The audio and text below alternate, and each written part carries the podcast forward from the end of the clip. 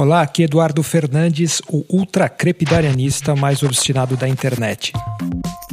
O Mono Estéreo é um podcast financiado por ouvintes generosos como você. Quando você deposita qualquer quantia na chave pix@eduf.me, você está oferecendo uma coisa sem preço para mim, a liberdade eu posso gastar menos tempo fazendo freelas para marketing e essas coisas e eu posso pesquisar, produzir e publicar conteúdo na internet. Então, se você gosta desse material, se ele te faz pensar e se te ajuda em alguma coisa, eu te convido a apoiar o meu trabalho. E vai o meu eterno agradecimento para quem já me apoia. Vocês são demais. Hoje eu tenho duas histórias para contar. A primeira aconteceu na frente do apartamento em que eu estou morando temporariamente em São Paulo. Fica num bairro de classe média, no meio de uma área cheia de escritórios. Consequentemente, os assaltos também são recorrentes. Numa certa noite, por volta das dez e meia, um vizinho recebeu um entregador motoboy no portão do prédio. Esse vizinho teria que pagar 400 reais pela compra, usando uma daquelas máquinas portáteis. Só que o entregador digitou um zero a mais no aparelho, ou seja, 4 mil.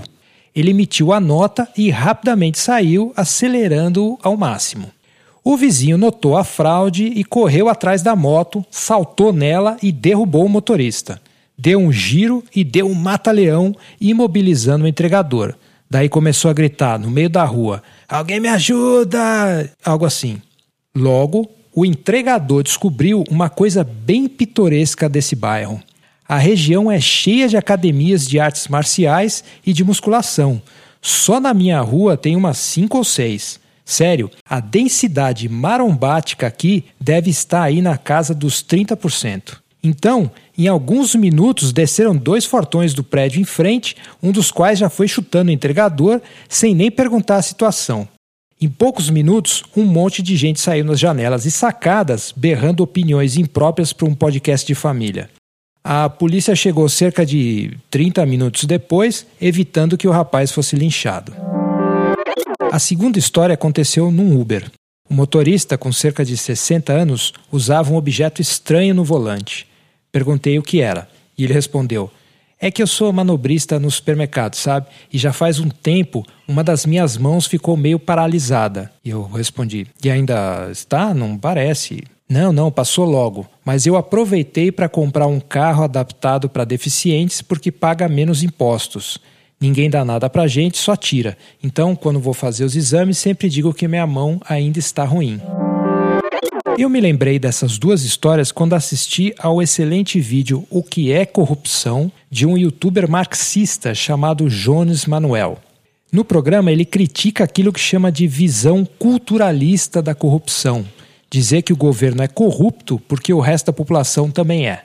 Segundo Jones, não se pode comparar o poder destrutivo e organizacional da corrupção do governo e das elites com os cambalachos que as pessoas fazem diariamente. E com isso eu concordo. A corrupção é uma forma de luta de classes, e quanto mais poderoso o corrupto é, mais capacidade ele tem não só de corromper o sistema, como de usá-lo para sair ileso. O Jones Manuel acredita que, se melhorarmos a distribuição de renda, diminuiremos a corrupção. E é aí que eu discordo. Pense nas histórias que eu contei antes. Além da luta de classes, elas demonstram duas formas práticas de autogoverno. É uma espécie de anarquismo não teórico brasileiro cotidiano, ou, para usar um termo mais pomposo, um anarquismo ad hoc. No caso do entregador corrupto, no calor da hora, parecia muito mais cômodo tentar resolver o problema via força bruta e, digamos, engajamento comunitário, do que esperar a polícia e enfrentar a burocracia do cartão de crédito para conseguir a devolução do valor roubado. No caso do motorista de Uber, a coisa já é um pouco mais premeditada. Ele escaneia oportunidades, nota pontos fracos na legislação e age para evitar ser lesado pelo Estado. Assim como muitos pensadores clássicos anarquistas, o motorista parte do pressuposto de que o imposto é forçado. que será mal utilizado e que o seu dinheiro será entregue ao crime organizado eleito. Em ambos os casos, o que vemos é um profundo ceticismo e ressentimento em relação ao Estado, mas também a burocracia institucional capitalista. Isso é uma luta de classes? Também.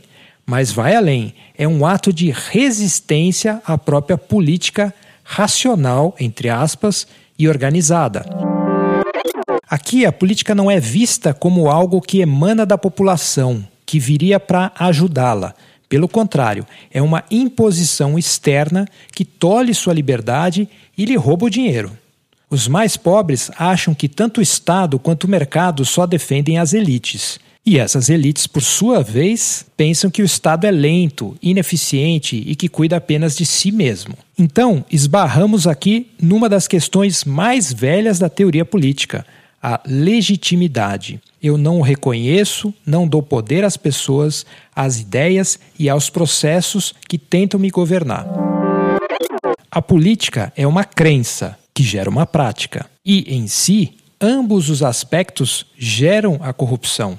É mais ou menos como outras crenças, que também geram a dúvida, que depois geram a repressão. Mas, em especial, o que assistimos hoje é um problema de escala. Eu não reconheço mais as pessoas que me governam. Não entendo mais o gerenciamento do meu cotidiano. Então, não concedo legitimidade. Ou ofereço uma legitimidade pro forma. No cotidiano, eu me defendo das regras sempre que possível. Esse também é um dos motivos pelos quais o populismo sempre assombra a política.